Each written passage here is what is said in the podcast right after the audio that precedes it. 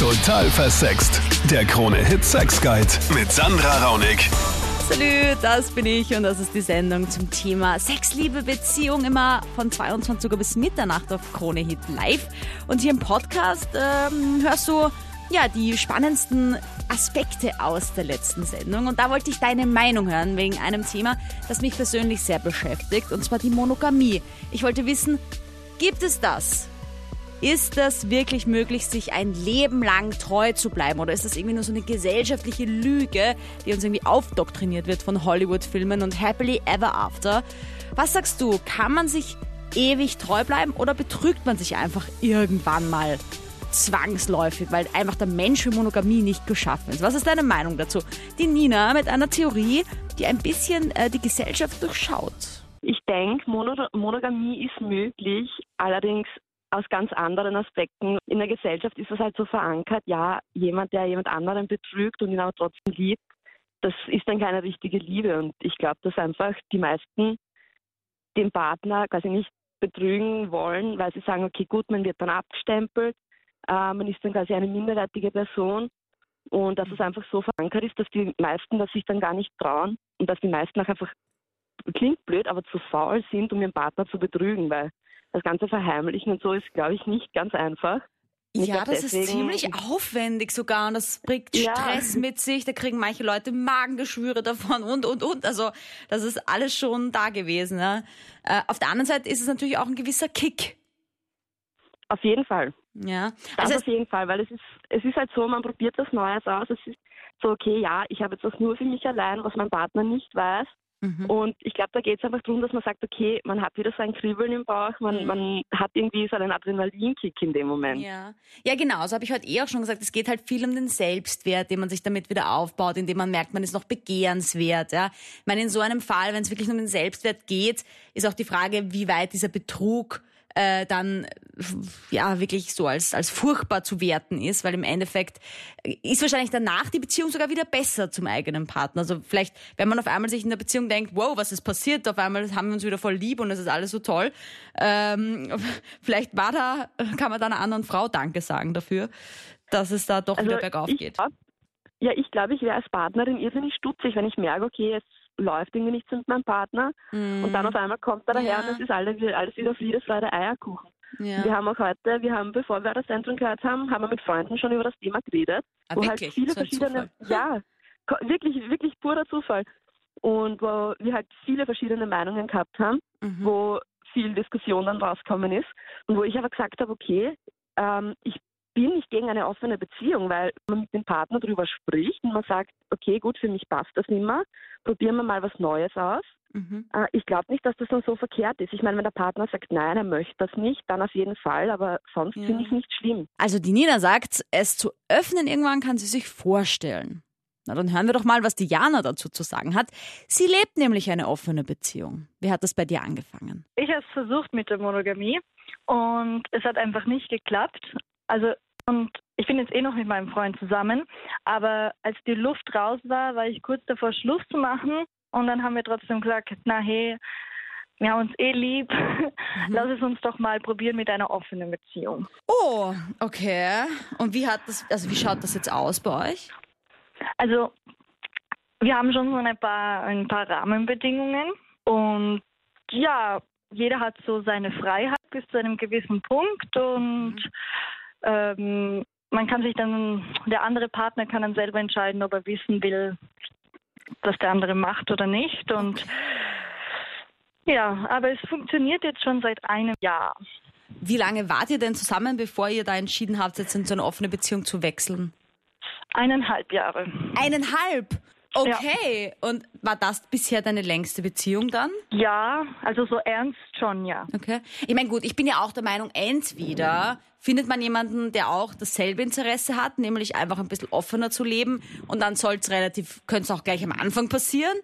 Oder man, es gibt dann auch die Fälle, wo es halt dann nach ewig langer Beziehung funktioniert oder halt dann irgendwie sich umändert in, in, in was Offenes. Aber das heißt jetzt du und dein Freund, dass ich mir das vorstellen kann, ihr trefft euch mit anderen, er sich mit Frauen, du dich mit Männern und dann habt ihr Sex mit denen und jeder kann entscheiden, ob er es dem anderen sagen will oder nicht. Also der andere sagt, ich will es wissen oder ich will es nicht wissen. Ja, genau. Aber ich muss sagen, dass es läuft jetzt zwar schon ein Jahr, aber ich meine, mir passt es ganz gut, weil er macht so gut wie gar nichts. Also ich Aha. glaube, er hatte mal mit einer geschmust beim Fortgehen. Also Okay. ich bin schon die, die das mehr ausnutzt. Aber ich habe trotzdem nie das Gefühl, dass er das nur für mich macht. Ich würde eher das Wort ausleben verwenden als ausnutzen, weil es immer so negativ behaftet.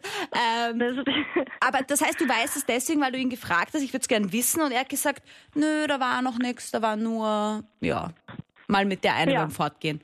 Okay, Voll. und du triffst dich, und ist es von dir ausgegangen, diese offene Beziehung? äh, ja, Okay. also schon. Ja, und hast du das Gefühl, dass er glücklich ist oder dass er mit dir nur zusammen ist oder dass er, dass er das nur macht für dich? Na, ich habe schon das Gefühl, dass er glücklich ist, weil ich bin ja wirklich in ihn verliebt. Also Ja. ich will mit keinem anderen Mann zusammen sein, also emotional jetzt. Okay. Und das Mhm. weiß er auch. Und ich glaube, das ist das Wichtige auch für ihn. Wir sind da ziemlich auf einer Wellenlänge. Er hat halt jetzt wahrscheinlich nicht so das Bedürfnis oder ich weiß Ja. auch nicht. Also Ja, aber ich meine, das ist natürlich angenehm, oder. Jana? Weil dann ist man, braucht man halt selber sich nicht so mit Eifersucht rumquälen, sondern Voll. äh, Also hat- ich meine, für mich ist es die beste Situation gerade. Dem Jürgen hingegen stellen sich bei dem äh, Thema offene Beziehung die Haare auf. Er sagt, Monogamie ist ein Muss. Ich bin auf jeden Fall der Meinung, dass es die Monogamie gibt. Vielleicht jetzt nicht, dass man es auf, den, auf das ausbreitet, dass von 16 bis, keine Ahnung, bis dass man stirbt oder so. Aber ich denke mal, wenn man sich für eine Beziehung entscheidet, dann sollte man auf jeden Fall auch bei dem Partner bleiben, weil man hat sich nicht ohne Grund dafür entschieden.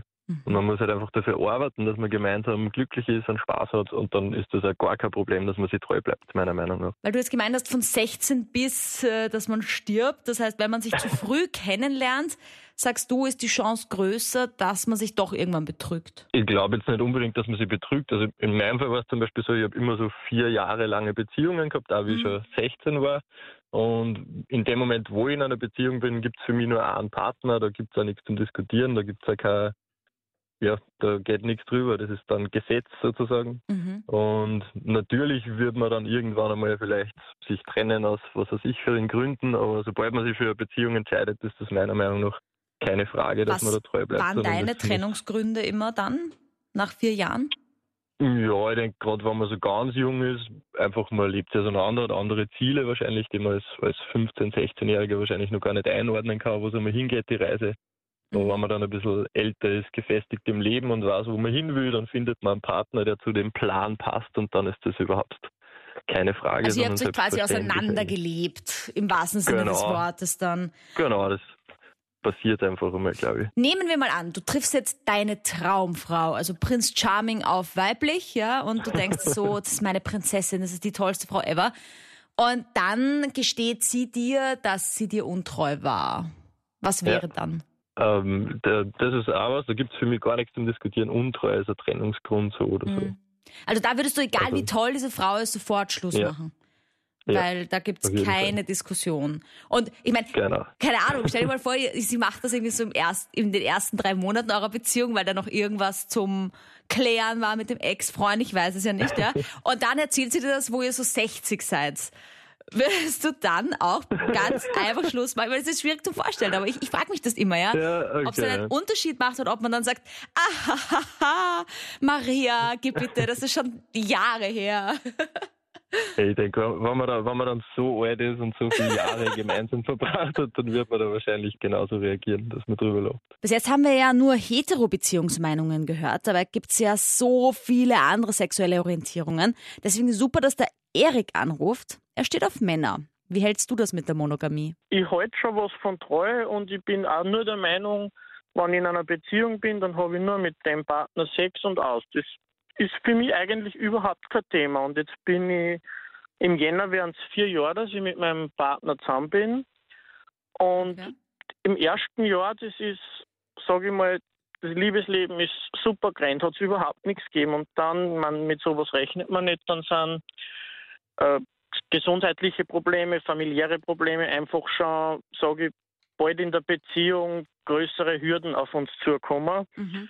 Und irgendwie ist dann das Sexleben, das Liebesleben ist dann irgendwie ein bisschen auf Zeiten gekommen und man hat das dann übersehen und irgendwie ist das dann total auf der Strecke geblieben und ja, man glaubt es nicht, aber das kommt dann zu selber. Aber ich bin man denkt total das- begeistert, dass du quasi trotzdem so zu deinem Partner stehst, auch wenn ihr jetzt schon so lange keine Sexualität mehr lebt, weil es ist auch nicht selbstverständlich. Ja, da sagt man dann eher, wie ich schon gesagt habe, die Wegwerfgesellschaft nehmen wir neuen. Weil wenn ich Ja. dich noch fragen darf, gerade in der in der schwulen Szene, ja, da hört man ja schon immer wieder, dass es da eher promiskuitiv und äh, unterwegs sind die Leute, ja, dass es halt, dass es halt schon da eher offener gelebt wird, dieses ganze treue Thema und das nicht so ernst genommen wird, manchmal wie bei, ja, bei, bei ähm, heterosexuellen Paaren.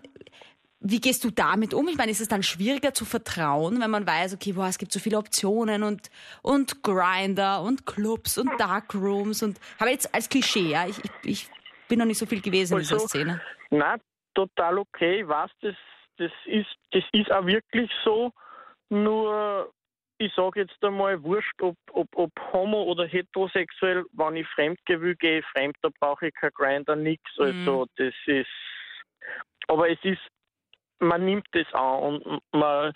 Ich sage mal so, ich war früher auch in der, in der schwulen Szene unterwegs und da kriegt man einiges mit. Also die, sage mal, das, was du da so hörst oder, oder, oder, Mhm. mit, oder was man so mitkriegt, da, das, da ist schon was dran, ja. Ja.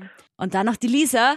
Sie ist transgender, das heißt, äh, er ist ein Mann auf dem Weg zur Frau. Er macht gerade eine Geschlechtsumwandlung. Wie war das bei dir mit der Treue? Zu wem hattest du damals eigentlich Beziehungen? zu Frauen. Okay. Und, und wie hast du es da mit der Monogamie gehalten? Eigentlich war ich immer treu. Ich Mhm. habe es nie betrogen. Nur wenn ich alleine war, dann habe ich beide Seiten ausgelebt. Das heißt, was heißt, was meinst du mit der anderen Seite? Auch mit Männern. Okay, das heißt, du hast quasi deine Freundin schon Äh. betrogen, aber eben nicht mit einer anderen Frau, sondern dann eben mit einem Mann. Genau. Und jetzt, wenn du dann eine Frau wirst, wie wirst du das dann leben mit der Monogamie? Oder denkst du dir dann, jetzt bin ich eine Frau, jetzt endlich, jetzt muss ich so viele Frauen wie nur möglich ausprobieren? Nee, nee, nee, da bin ich schon monogam. Wenn Okay. Liebe da ist, dann schon, ja. Ich liebe euch. Danke für diese Sendung. Diese vielen verschiedenen Meinungen und Aspekte. Ein Wahnsinn. Danke, dass du diese Sendung unterstützt und mittalkst. Danke, dass du den äh, Podcast hörst aus Deutschland, aus Österreich, wo auch immer du gerade zuhörst. Ich freue mich sehr, wenn du mir auch dein Abo dalässt auf meinem YouTube-Kanal. Total versext heißt der. Wir sind die meiste Musik.